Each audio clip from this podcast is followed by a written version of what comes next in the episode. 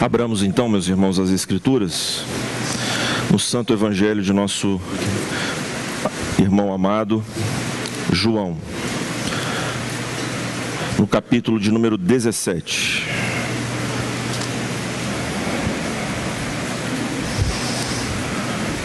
A nossa meditação se concentrará entre o primeiro versículo e o versículo de número 8. Aqueles que nos visitam, nós leremos na versão, a nova versão internacional, a NVI. Evangelho de João, capítulo 17, versículos de 1 a 8, assim diz então, meus irmãos, o nosso redentor. Depois de dizer isso, Jesus olhou para o céu e orou: Pai, chegou a hora. Glorifica o teu filho, para que o teu filho te glorifique. Pois lhe deste autoridade sobre toda a humanidade, para que conceda a vida eterna a todos os que lhe deste. Esta é a vida eterna, que te conheçam o único Deus verdadeiro e a Jesus Cristo a quem enviaste. Eu te glorifiquei na terra, na terra, completando a obra que me deste para fazer. E agora, Pai, glorifica-me junto a ti com a glória que eu tinha contigo antes que o mundo existisse. Eu revelei teu nome àqueles que do mundo me deste. Eles eram teus, tu os deste a mim. E eles têm obedecido à tua palavra. Agora eles sabem que tudo o que me deste vem de ti, pois eu lhes transmiti as palavras que me deste, e eles as aceitaram. Eles reconheceram de fato que vim de ti e creram que me enviaste. Vamos orar ainda mais uma vez?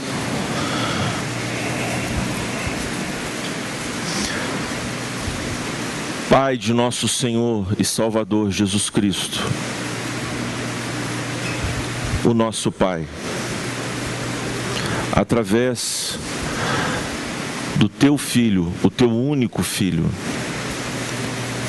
nós, como filhos adotivos,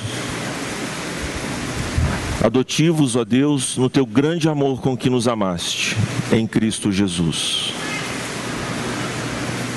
Voltamos a Ti, ó Deus, em oração,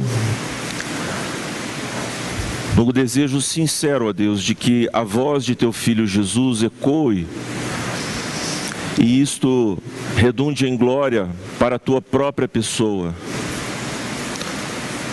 Ó Senhor, o teu coração se compraz em Cristo.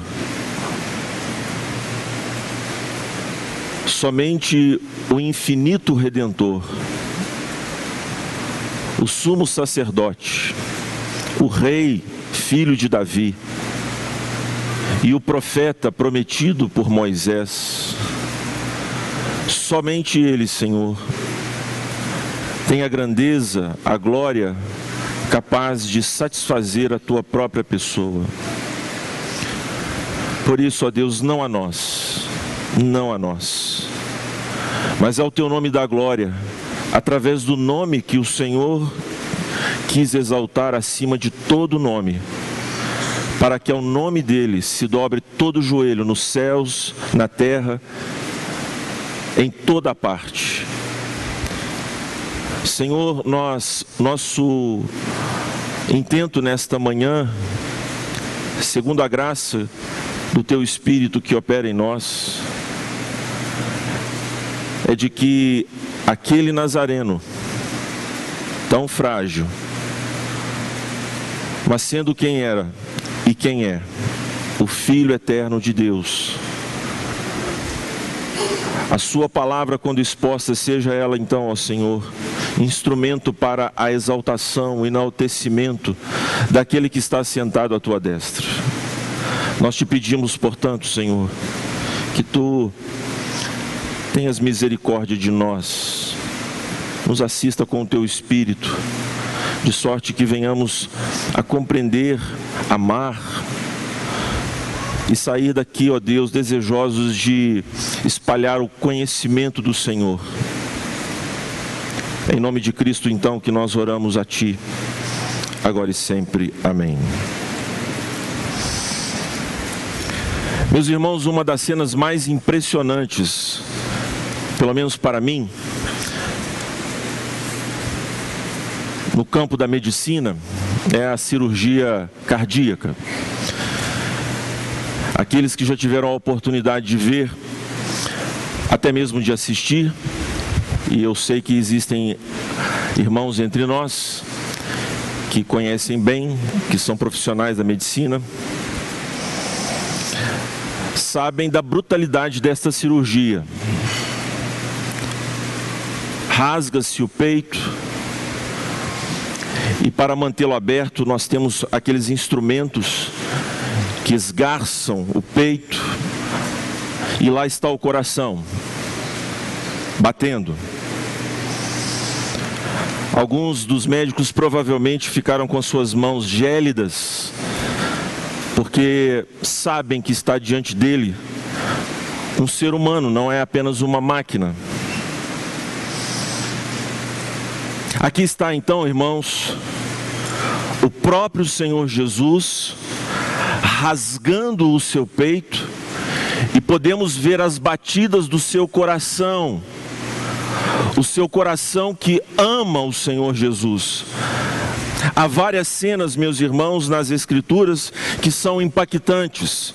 Tenha certeza de que estamos diante de uma delas. O Senhor Jesus escancara para os seus discípulos amados e para todos aqueles que têm contato com este texto impressionante das Escrituras, a intimidade da Trindade. Ele nos faz ver como que por uma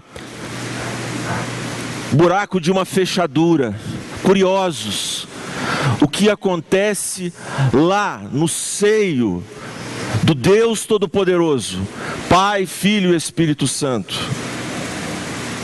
Através desta oração, o Senhor Jesus fala com o Pai, o seu Pai, é pai dele apenas. E ele somente é filho, filho de Deus. Esta oração, meus irmãos, como nós podemos perceber no capítulo de número 17, versículo 1, depois de dizer isso, o Senhor então se refere àquele discurso crepuscular, onde ele se despede dos seus discípulos, a sua morte se aproxima, mas ele consola ao seu, consola os seus discípulos, dizendo, prometendo-lhes a respeito da vinda do Espírito Santo. Espírito este que está no mundo, mas que exercerá um ministério específico, uma dispensação profunda nos corações dos homens, elevando-os a uma comunhão inaudita, inesperada, uma comunhão profunda com Deus e atingindo também rincões da terra. Esta é a obra do Espírito, trazer homens, mulheres e crianças de todas as gentes para adorarem ao Redentor. Este é o contexto. Depois de dizer isto, dizer isso, o Senhor Jesus passa a orar. O Senhor Jesus ora por ele mesmo nos versículos de 1 e particularmente a 5, mas há algumas controvérsias quanto à divisão deste texto. Eu entendo que há uma transição sutil, mas ainda muito dependente desta oração que o Senhor Jesus faz por si mesmo no capítulo 17, versículos de 1 a 5. Quer dizer, os versículos de 6 a 8 ainda dependem do que vem sendo dito por, pelo Senhor Jesus em sua oração, a oração que ele faz por si mesmo. Mas ela faz uma transição maravilhosa, linda, para a oração de Jesus por seus próprios discípulos. Ele vai orar e orar especificamente, e não como nós, genericamente. Senhor, abençoa os, os meus irmãos. Não, o Senhor Jesus será específico. O seu pedido tem esta característica. E depois, surpreendentemente, o Senhor Jesus, a partir do versículo de número 20, vai orar por toda a sua igreja, por nós que estamos aqui, demonstrando que esta oração dele foi ouvida.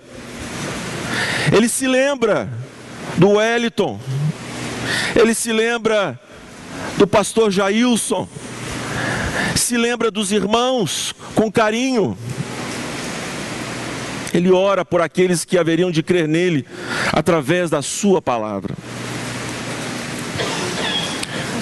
Assim, então, irmãos, nós temos uma, um raciocínio muito claro do Senhor Jesus nesta oração. Eu quero aqui mostrar para os irmãos esta divisão que nós temos. Vejam. Neste primeiro versículo, o Senhor Jesus faz a oração para que Deus seja exaltado através da sua própria exaltação. A oração de Jesus é específica. Ele ora para que aquele momento glorioso da sua entrada nos através dos portões celestiais, as recâmaras divinas, a sala do trono. Ele ora por este momento, ele anseia por este momento. Este, este é a oração de Jesus. Que Deus seja exaltado através da exaltação de Jesus, assentando-se à destra da majestade de Deus. É assim que ele ora. Qual o fundamento desta oração? Aí é o outro parte do raciocínio. O fundamento é a sua autoridade real a sua autoridade real. Alguns intertítulos, esses títulos que são que servem para as divisões entre os capítulos, entre os tópicos dos capítulos, nós nos deparamos com um intertítulo referente a este capítulo 17, como se aqui fosse o sumo sacerdote orando. De fato, Jesus é um sumo sacerdote ele de fato está intercedendo por si e pelos seus discípulos. Ele está desempenhando este papel, obviamente. Mas, irmãos, o que temos aqui em tela é o Rei Jesus orando, Rei este que é sacerdote. Mas a oração de Jesus se baseia na sua autoridade real e na sua obra. Este é outro aspecto do raciocínio de Jesus, outra parte deste raciocínio. Ele ora tendo como base a sua autoridade real e invocando a sua obra. Que obra é esta? Vida eterna à igreja. Assim, pois, meus irmãos, o rei Messias ora por sua ascensão ao Pai, é o tema que nós demos a, a mensagem desta manhã, tendo como fundamento a sua autoridade real e a obra que ele realiza. Este é o nosso ponto, portanto, específico para tratarmos nesta manhã com os queridos. Observe que João, irmãos, ele registra este momento solene. Jesus ora de olhos abertos, como alguém que quer tomar asas e voar para o lugar onde ele estava antes. Ele anseia, o seu coração bate e ele fala com intimidade: Pai, chegou a hora, a hora a respeito da qual nós acertamos na eternidade onde o Senhor afiançou de que me daria um povo como efeito da minha obra vitoriosa e eficaz, demandada por tua justiça, em outras palavras, obviamente. Chegou a hora, a hora da morte, da ressurreição e da ascensão de Jesus. De, Jesus. de modo então, irmãos, que João por várias vezes neste evangelho observa todos esses esse complexo de eventos, a morte, ressurreição e ascensão de Jesus como um evento único e ele aponta para os fins do seu evangelho este aspecto da obra de Jesus, a sua exaltação. Tema este, meus irmãos, que cabe aqui dizer, pouco explorado por nós, pela teologia. Graças ao Senhor, alguns irmãos teólogos muito capazes estão explorando este aspecto da obra de Cristo Jesus. Então o Senhor Jesus diz que ele espera a glorificação de Deus. Observe, meus irmãos, que este termo é chave no nosso texto. Glorificar significa, em, dependendo do contexto, várias coisas. No contexto de João propriamente, significa o resplendor do conhecimento de Deus, o brilho, a refulgência deste conhecimento que a partir da cruz ofusca, ofusca os ímpios, mas ilumina os salvos. Através desta obra de Cristo Jesus, ele glorificará neste sentido exaltará. Aqui está, portanto, velada, meus irmãos, a promessa feita através do profeta Abacuque, que as águas do mar, as terras se encherão do conhecimento do Senhor. Deus será magnificado. Aqui está, meus irmãos, antecipada a cena portentosa de Apocalipse do próprio João, onde milhares, milhares, milhares, milhares estarão reunidos aos pés do Cordeiro de Deus. Tantos como a areia do mar. Incontável multidão. Pois lhe deste, veja, Jesus fala, autoridade sobre toda a humanidade.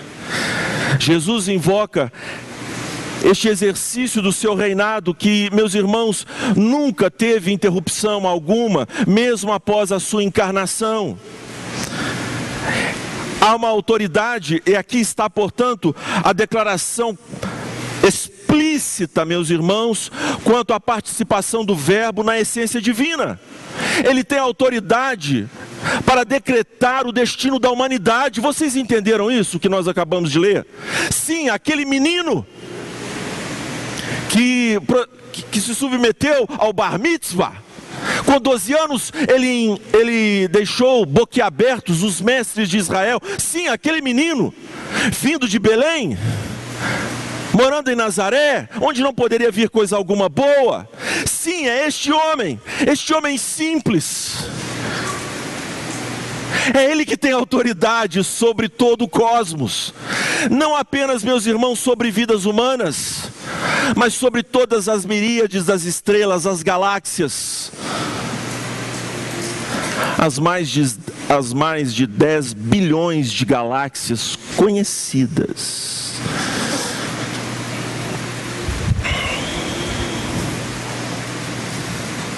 Este é o Rei, o Senhor do cosmos, a expressão exata do ser de Deus.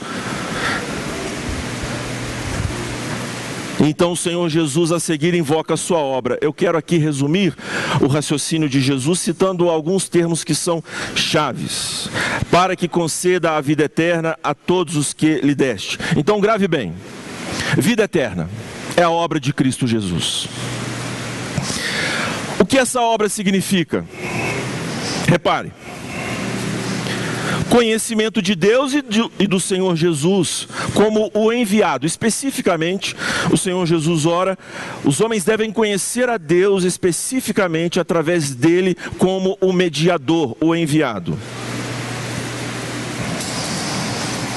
Depois o Senhor Jesus faz referência a esta obra, mas usando outros termos que ampliam tanto quanto aquilo que ele já falou antes. Eu te glorifiquei na terra. Esta obra de transmitir o conhecimento de Deus, a vida eterna, é uma obra que glorifica a Deus, exalta o Senhor. O Senhor Jesus diz que ele fez isto em prol dos seus discípulos, de todos aqueles que àquela altura creram nele, completando a obra que me deste para fazer ele conseguiu levar os seus discípulos a este conhecimento de Deus. Ele, ele conseguiu, ele triunfou, apesar de tanta obtusidade, de tanta situação ridícula que os discípulos impuseram ao Mestre, tantas incompreensões, mas o Senhor Jesus levou avante, demonstrando a eficácia da sua obra, para que eles crescem, entendessem e tivessem a vida eterna. O Senhor Jesus invoca a autoridade que emana desta obra cumprida. Eu venci sobre a dureza humana o coração dos homens. É o que o Senhor Jesus está aqui declarando. É o rei vitorioso, triunfante. E agora ele bate nos portões celestiais, através dessa oração tão linda. E no versículo de número 5, meus irmãos, nós nos deparamos com algo extraordinário. E agora, Pai, glorifica-me junto a ti. Quer dizer, a sua exaltação, a sua ascensão, que trará glória a Deus por causa da obra que ele realizou, por ser rei. Glorifica-me junto a ti com a glória que eu tinha contigo antes que o mundo existisse. Meus irmãos, o Senhor Jesus está dizendo: coloca-me novamente neste posto, mas como homem agora. Irmãos, nós não cremos num Cristo que é um holograma. Nós temos insistido neste púlpito que há um homem com o coração batendo, me esperando lá nos céus. Um corpo glorificado, com voz, sotaque, feição judia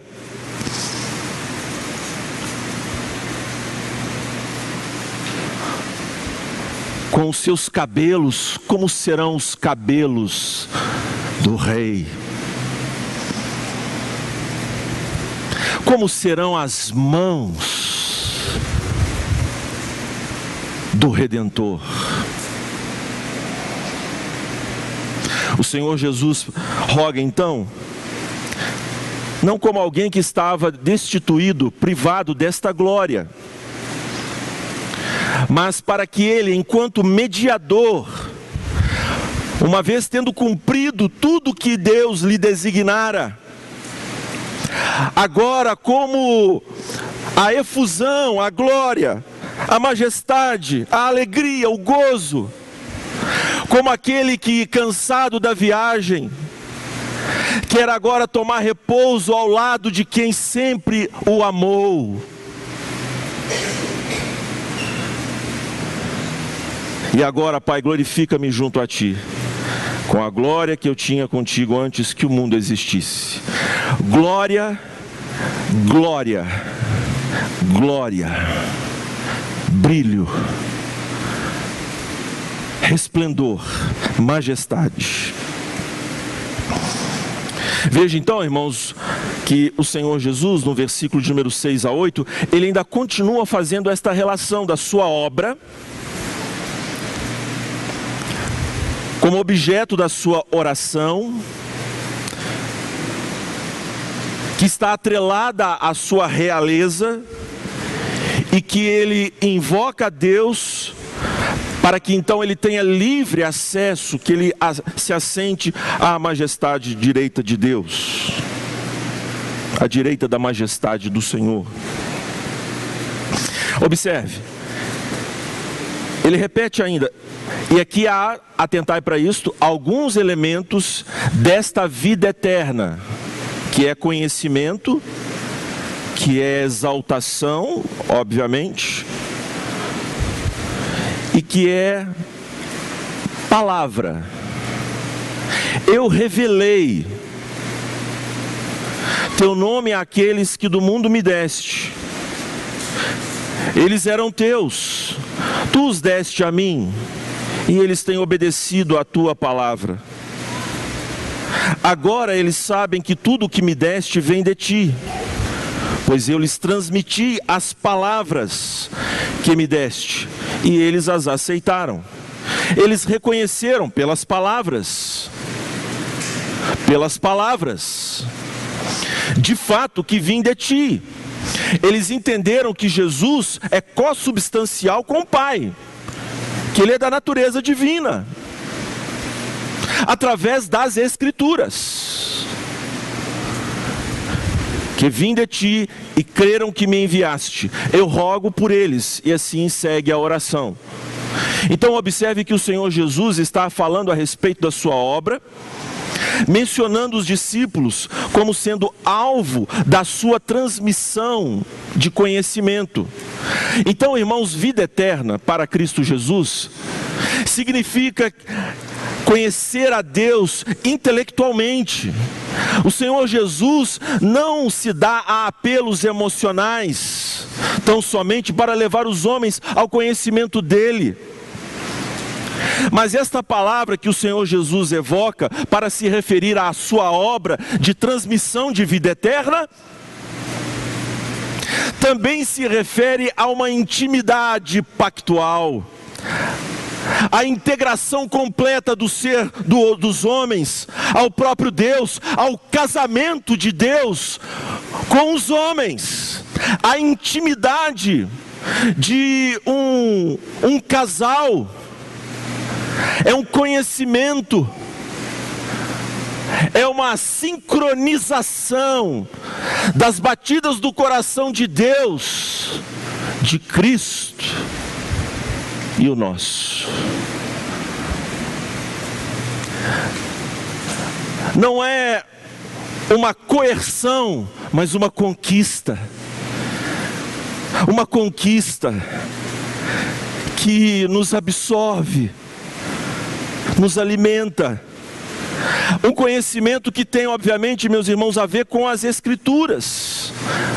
Isso então significa os mandamentos do Senhor, a obediência a Deus. Vida eterna significa conhecer a Jesus através das palavras do próprio Cristo, dadas pelo Pai através do Espírito, levando-os a amar a Deus, a conhecer a Deus e a obedecer a Deus é um estar-se preso por vontade, é liberdade de fato, é amor, é uma que atua pelo amor e que nos ata a Deus eternamente, uma obra eficaz. E o que me emociona, meus irmãos, porque Aquilo que Jesus fala em relação aos seus discípulos também se refere a mim, a você, a nós que estamos aqui e cremos nesse Senhor Jesus. Eles eram teus, e tu os deste a mim. Que frase de amor, meus irmãos. Se podemos traduzir em uma imagem, o Senhor Jesus recebe do Pai esta lista santa. E o pai coloca em seu peito, como sumo sacerdote, trazia as doze pedras preciosas, significando as doze tribos de Israel. O Senhor Jesus tem gravado no seu peito. Você, Guto. Você, Márcia Você, Balone. Você, João. Você, Rodney. E tanto é assim que ele vai orar por cada um de vocês. Agora, depois de uma declaração de amor dessa feita por Jesus, parece assim que nós somos a última bala do, do, do pote, o, o último biscoito da embalagem. Nós somos apenas, meus irmãos, um instrumento nesse caso de amor entre Deus, o Pai, e Deus, o Filho. Nós somos apenas um meio da expressão da glória de Deus, que ao bater em nós esta luz fulgurante, volta para Ele, e Ele é magnificado, não para ter mais glória, mas para o louvor da Sua glória.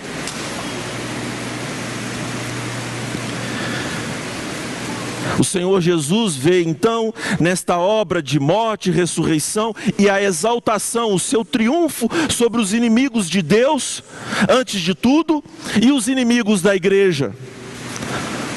Esta obra que ele exercerá plenamente, uma vez estando à direita de Deus e enviando o seu Espírito, ele é o grande vencedor. O Senhor dos exércitos é o Rei da glória. que ele entre pelas, pelos portões celestiais, seja ovacionado pelos anjos, e toda a igreja uma o adore, ele é o Rei da glória. Aqui está, irmãos, o nosso Senhor, o triunfante Senhor, louvado seja o seu santo nome. Pastor, e as aplicações? Sim, precisamos delas. Querido, este texto mostra que o Senhor Jesus cumpre com eficácia, com louvor, com glória a sua obra. Essas coisas ele havia dito aos seus discípulos sobre a sua partida, quanto à vinda do Espírito, para consolá-los, meus irmãos, e agora ele ora mostrando que não há o que nós temermos, nós somos dele ele é nosso. Eu sei que os sentimentos de culpa muitas vezes estão aí nos nossos corações. Mas a nossa salvação, meus irmãos, está nesta está ancorada na eternidade. Pastor, nós já sabemos disso. Sim, mas vocês precisam saber disso todos os dias, pois isso é o evangelho. E esta ousadia que nos toma de nos apresentarmos diante desse Cristo com as nossas vestes muitas vezes sujas. É porque, irmãos, o que está operando dentro de nós é mais forte do que todos nós, e que nos leva avante, que não nos faz desistir jamais, que nos consola, conforta, anima, vivifica. E quando achamos que o seu rosto estará voltado para nós com fúria, ele nos abre um sorriso, mesmo quando algumas chibatadas descem sobre o nosso lombo. Porque, como Pai, Ele nos trata como filhos amados e não como bastardos. E nós cedemos às Suas varadas porque sabemos que nas pontas dessas varas estão as gotas do sangue de Jesus.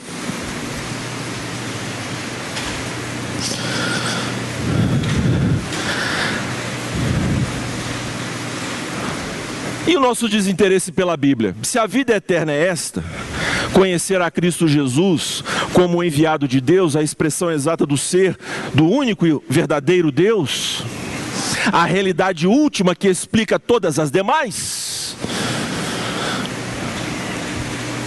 o ser,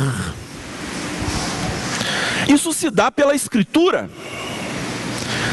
Então, aqueles que estão aqui, qual é o seu apetite pelas Escrituras? Não estou falando apenas em termos de memorização da história bíblica, de memorização de versículos, isso também nos é devido. Não sejamos levianos com aquele que tinha de cor a escritura na cabeça. Você vê que Jesus não levou pergaminhos para o deserto para combater o diabo. Então, isso nós precisamos fazer, irmãos. Mas juntamente com este conhecimento das Escrituras, o Senhor nos quer levar a uma intimidade, a um conhecimento experiencial. Quer dizer, nas Escrituras, meus irmãos, conhecer a Deus significa vivenciar na prática o que nos manda o Senhor. Quando alguém te esbofetear numa face, você vira outra. Aí, quando isso acontece no trânsito e você tira os seus dedos e faz algum outro sinal que não é de paz, pode ter certeza que você ainda não conheceu a Deus. Pastor, mas quem resistirá a essa tormenta que é o, o, o trânsito brasileiro? Mas para você ver a nossa baixa espiritualidade, um trânsito vence o crente. Tinha um pastor muito divertido que falava, vai o satanás aí, ó. Quando ele era provocado no trânsito. Mas irmãos, passemos para coisas que não são assim tão comezinhas. A educação dos nossos filhos, a nossa conduta na igreja, precisamos manifestar o conhecimento do Senhor. As nossas vocações precisam exalar o perfume de Cristo, para que aqueles, quando perguntarem a respeito da nossa esperança, nós temos o preparo adequado para responder.